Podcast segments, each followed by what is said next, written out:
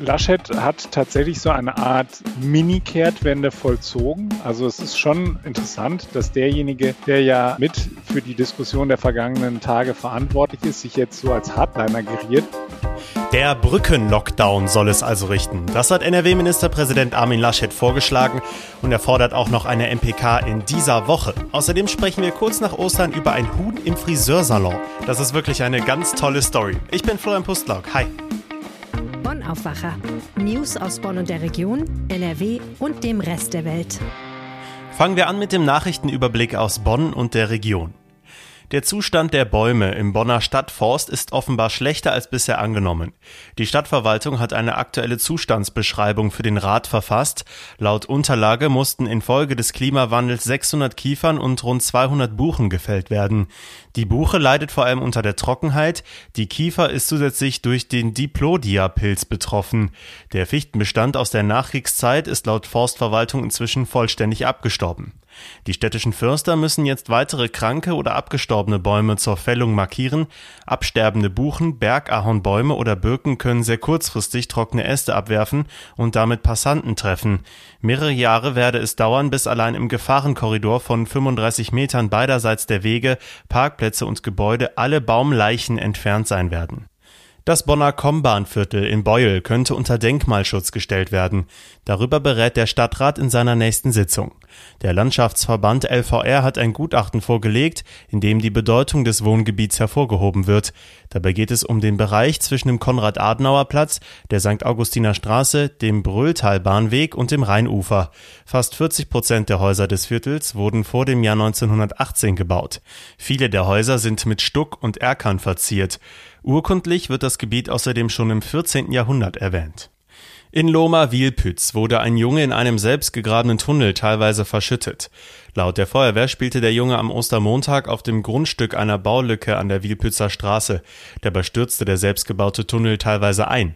Die Eltern des Kindes konnten den Jungen befreien. Anschließend wurde der Junge in die Kinderklinik nach St. Augustin gebracht. Nach ersten Angaben sollen die Verletzungen des Kindes aber nicht schwer sein. Kommen wir jetzt zu unserem heutigen Top-Thema im Aufwacher.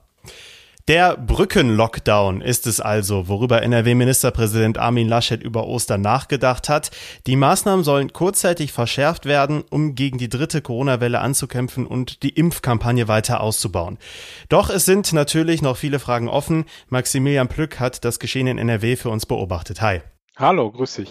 Was soll denn dieser neue harte Lockdown überbrücken, wenn es nach Laschet geht? Und, und was gehört überhaupt dazu? Also, es ist jetzt erstmal ein Vorschlag. Man muss ein bisschen vorsichtig sein, weil das erstmal ein Vorschlag für die Ministerpräsidentenrunde ist. Und wir wissen ja, äh, da werden viele Vorschläge vorher gemacht und am Ende müssen wir schauen, was dabei rumkommt. Ähm, aber die Brücke soll gebaut werden bis in die Zeit hinein, wo die Impfkampagne ordentlich angelaufen ist. Also, wo wirklich in einer ausreichenden Zahl die Menschen dann auch äh, mit Impfstoff versorgt sind. Also nicht nicht die Brücke bis jetzt Ende des Sommers, wo wir dann alle ein Impfangebot bekommen haben sollen, aber wo schon die vulnerablen Gruppen, so habe ich ihn zumindest verstanden, durchgeimpft sind und äh, man ein bisschen entspannter an die Sache herangehen kann. Konkret heißt das nach Angaben des Ministerpräsidenten Mai-Juni. Also das ist noch eine gewisse Zeit. Jetzt ist das Ganze ja noch nicht fix. Du sagst es schon, offiziell wurde die nächste Ministerpräsidentenkonferenz für den 12. April angesetzt. Das ist nächsten Montag. Laschet will, dass die noch in dieser Woche stattfindet und auch vor Ort in Berlin. Ist das realistisch? Das ist, glaube ich, realistisch, weil einer einerseits natürlich der Handlungsdruck groß ist, weil äh, die Inzidenzzahlen einfach so sind, dass man da nicht mit zufrieden sein kann. Also die Infektionszahlen sind zu hoch, der R-Wert ist zu hoch und so weiter. Wir hatten jetzt eine kurze Entspannung über die Ostertage. Das liegt aber in erster Linie daran, dass dort eben weniger gemeldet worden ist. Also da gibt es so eine Art Meldeverzug, den wir da einberechnen müssen. Das äh, Zweite ist eben, dass die Frage nach der Präsenzveranstaltung, ich glaube, dass auch im Kreise der Ministerpräsidenten eine gewisse Müdigkeit über diese Aufführungen, die da in der Vergangenheit stattgefunden haben, ähm, sich breit gemacht hat. Die Idee dahinter ist, das mit der Präsenzveranstaltung zu machen, dass man wieder eine Art geschützten Raum bekommt, wo dann auch eine größere Kontrolle ist und wo man dann möglicherweise auch etwas kritischer miteinander umgehen kann, als man das derzeit tut, wenn man immer Sorge haben muss, dass dann die nächsten äh, Sätze oder auch eben die Frage danach, wer gerade ein Duplo im Mund hat, sich schnell an die Journalisten durchspricht. Hm. Es waren die letzten Tage für Laschet sicher nicht einfach. Der Hashtag Laschet denkt war lange bei Twitter in den Trends. Es gab also viel Häme auch. Hilft ihm dieser neue Brücken-Lockdown-Vorschlag jetzt? Naja, es macht sich jetzt natürlich vor allem der Eindruck breit, das hätte man alles schon viel früher haben können. Also Laschet hat tatsächlich so eine Art Mini-Kehrtwende vollzogen. Also es ist schon, schon interessant, dass derjenige, der ja mit für die Diskussion der vergangenen Tage verantwortlich ist, sich jetzt so als Hardliner geriert. Er hat jetzt auch nicht ausgeräumt, dass er diese Aufweichung der Notbremse, die ihm ja vorgeworfen worden ist, dass er davon abrückt. Also er hat sich bei seinen Ausführungen ganz klar darauf kapriziert, dass er gesagt hat, die Gastronomie wird weiter geschlossen sein. Es muss schärfere Homeoffice-Maßnahmen geben. Wir müssen im Privaten mehr uns beschränken. Also sprich Ausgangssperren soll es geben, äh, die, die abends und nachts gelten sollen. Aber über den Handel, da ist es ja so, dass NRW einen Sonderweg gewählt hat und gesagt hat, auch in Städten, die eine Inzidenz von 100 oder höher haben können, die Handelsgeschäfte aufmachen, wenn die Leute einen tagesaktuellen Test vorweisen können. Dann gibt es weiterhin bei uns Click and Meet, das heißt also Terminvereinbarung und dann kann ich ins Geschäft gehen. Das war nicht im Sinne der Kanzlerin und äh, davon ist er tatsächlich auch nicht abgerückt. Also insofern muss man ein bisschen vorsichtig sein, man muss genau hinschauen. Das, was er noch ausgesetzt hat, was ja NRW auch äh, mit vorangetrieben hat, sind die sogenannten Modellkommunen. Also wir hatten immer so das Tübinger Modell, was ja hochgehalten worden ist, also dass man mit Hilfe von Tests dann auch wieder beispielsweise in die Außengastronomie gehen kann, also in den Biergarten oder etwa, dass ich ins Kino oder ins Theater gehen kann mit Abständen und alles als unter der Voraussetzung, dass ich einen Test habe. Und jetzt hat aber Armin Laschet klar gesagt, das werden sie auch weiter durchziehen, aber werden es erst eben nach diesem Brückenlockdown machen. Das heißt also, die Kommunen müssen sich da noch etwas gedulden. Jetzt ist ja die Frage, was kann denn überhaupt noch verschärft werden zum, zum Jetzt-Zustand? Im privaten Bereich stößt man ja schon an die Grenzen. Stichwort Schulen, da sind in dieser Woche noch äh, Ferien. Äh, das ist sicherlich ein Thema. Homeoffice-Pflicht, das sind alles so Fragen, die jetzt noch offen sind, ne? Genau. Also da hat er Vorschläge gemacht. Die Vorschläge gab es auch schon von, von anderen Länderchefs. Er hat sich jetzt klar darauf konzentriert, dass er gesagt hat, Homeoffice-Pflicht verschärfen. Das sei noch nicht in dem Umfang werde das von den Unternehmen angeboten, wie man sich das wünsche. Das ist tatsächlich so. Also es gibt beispielsweise Bewegungsdaten von, von Google und Co., die zeigen, dass deutlich weniger Menschen sich derzeit im Homeoffice befinden, als das noch in der ersten Welle der Fall war. Da erhöht er jetzt so ein bisschen den Druck auf die Unternehmen. Die werden es aber hintenrum so ein bisschen darüber machen, dass sie das halt eben verteuern, wenn die Leute dann weiter in Präsenz äh, anwesend sein müssen. Und das macht man, indem man beispielsweise Tests verpflichtend vorschreibt, also indem ich sage, lieber Arbeitgeber, du musst für jeden, der eben nicht im Homeoffice arbeitet, musst du einen Test vorhalten in der Woche. Und das sind dann natürlich schon erhebliche Kosten, die da auf die Unternehmen zukommen. Und dann werden sie sich das schon sehr genau überlegen. Das ist so ein Weg, den er gehen kann. Das andere, du hast es angesprochen, die Schulen. Da hat er gesagt, hätte NRW so seine Hausaufgaben in den Ferien gemacht und habe ausreichend Testkits zur Verfügung gestellt. NRW hat ja selbst eine Testpflicht verkündet. Daran hält NRW auch fest. Was er aber auch klar gesagt hat, ist, dass noch gar nicht klar ist, wann die äh, Schule wirklich äh, flächendeckend wieder im Präsenzbetrieb losgeht. Also diese Frage, die werden die Kultusminister noch in den kommenden Tagen miteinander zu klären haben. Und der dritte Punkt eben genau die besagten Kontakte im Privaten, die auch wahrscheinlich ein sehr großer Quell der Ansteckung sind.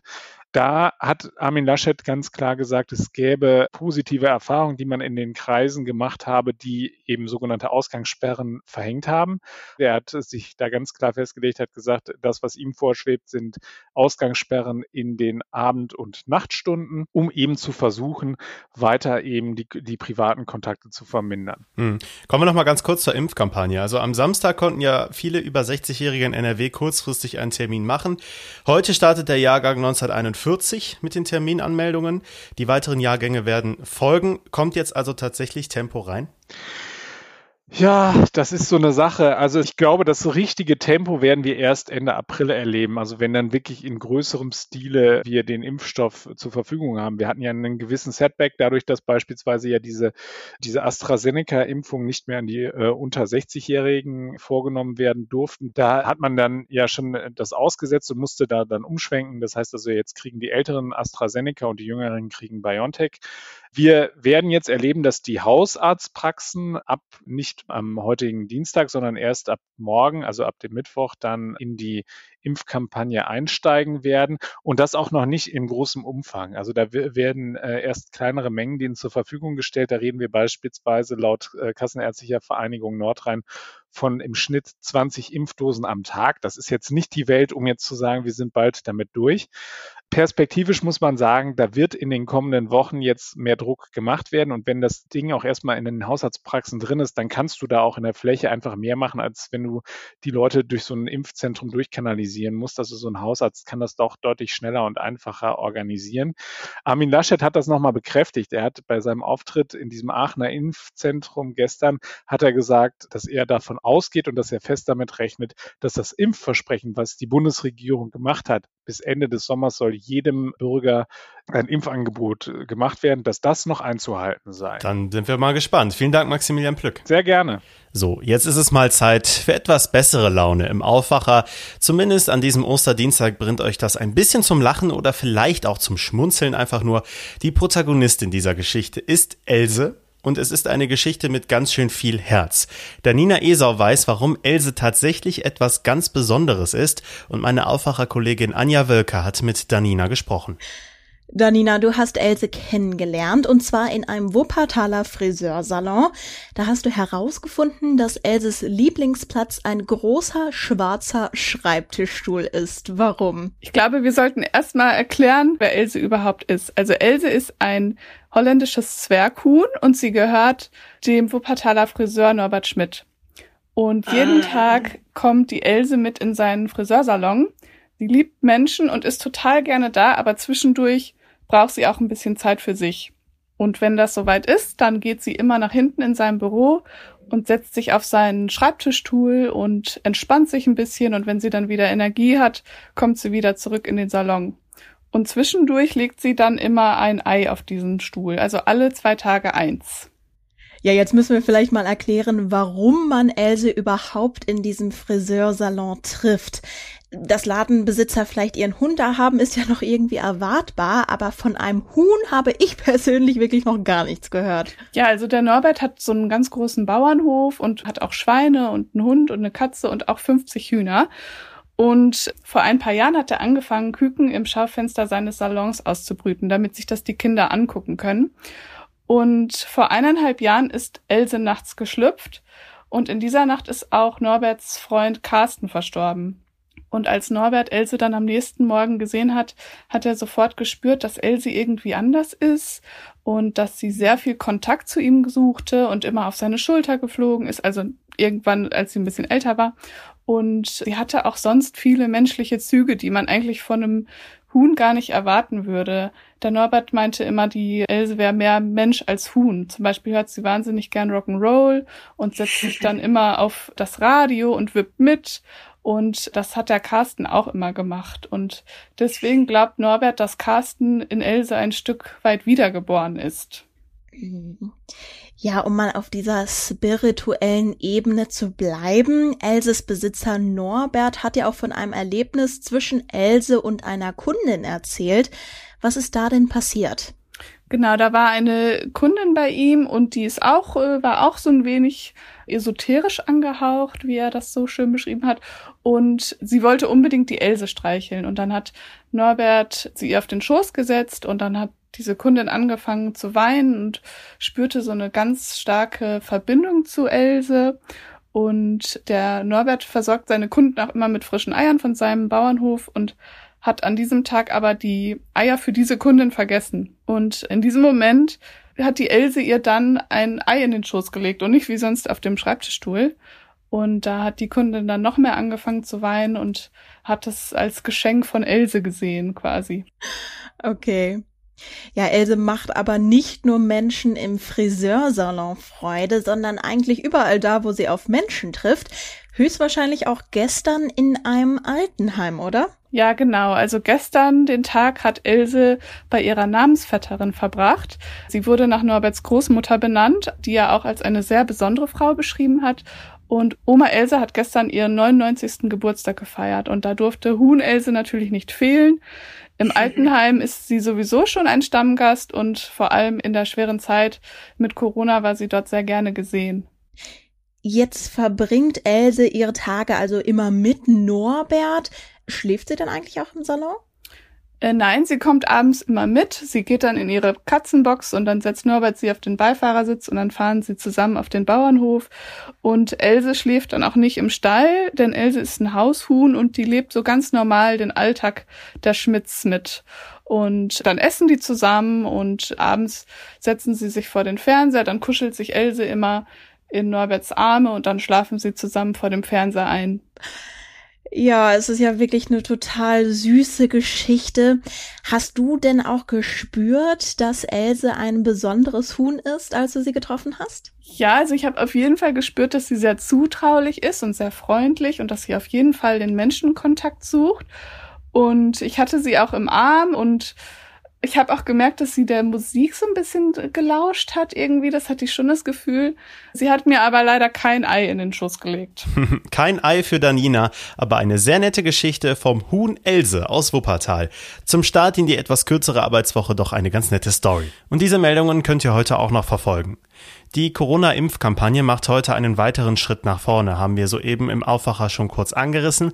Die 79-Jährigen, also Jahrgang 1941, die zuletzt ein offizielles Schreiben erhalten haben, können ihre Impftermine bei den kassenärztlichen Vereinigungen vereinbaren. Das gilt auch für ihre Partner. In den nächsten Wochen soll es Jahrgang für Jahrgang dann weitergehen.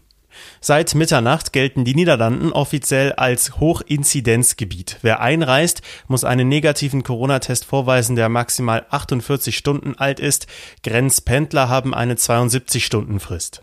NRW-Gleichstellungsministerin Ina Scharrenbach von der CDU stellt heute einen neuen Pakt gegen Gewalt vor. Damit sollen Infrastruktur und präventive Angebote gegen Gewalt weiterentwickelt werden. Und heute startet das Viertelfinale der Champions League. Borussia Dortmund muss bei Manchester City antreten und Real Madrid empfängt den FC Liverpool. Anstoß ist jeweils um 21 Uhr. Kommen wir zum Wetter. Bitte keine ollen Aprilsprüche, aber es ist wirklich verrückt aktuell. Letzte Woche noch Frühsommer, dann erst Herbst und jetzt wieder ein Wintereinbruch in NRW. In höheren Lagen kann es ordentlich schneien. Im Rheinland ist es eher Schneeregen, der auch nicht liegen bleibt bei 1 bis 5 Grad. Es geht morgen auch erstmal so weiter. Ab Donnerstag wird es dann langsam wieder etwas milder. Das war der Aufwacher für Dienstag, den 6. April. Ich hoffe, es hat euch gefallen. Schreibt uns gerne wie immer Feedback, gerne zu der Folge oder zum Format insgesamt an aufwacher.rp-online.de. Da freuen wir uns immer drüber. Ich bin Florian Pustlauk. Ich wünsche euch jetzt einen schönen Tag. Ciao. Mehr Nachrichten aus Bonn und der Region gibt's jederzeit beim Generalanzeiger. Schaut vorbei auf ga.de.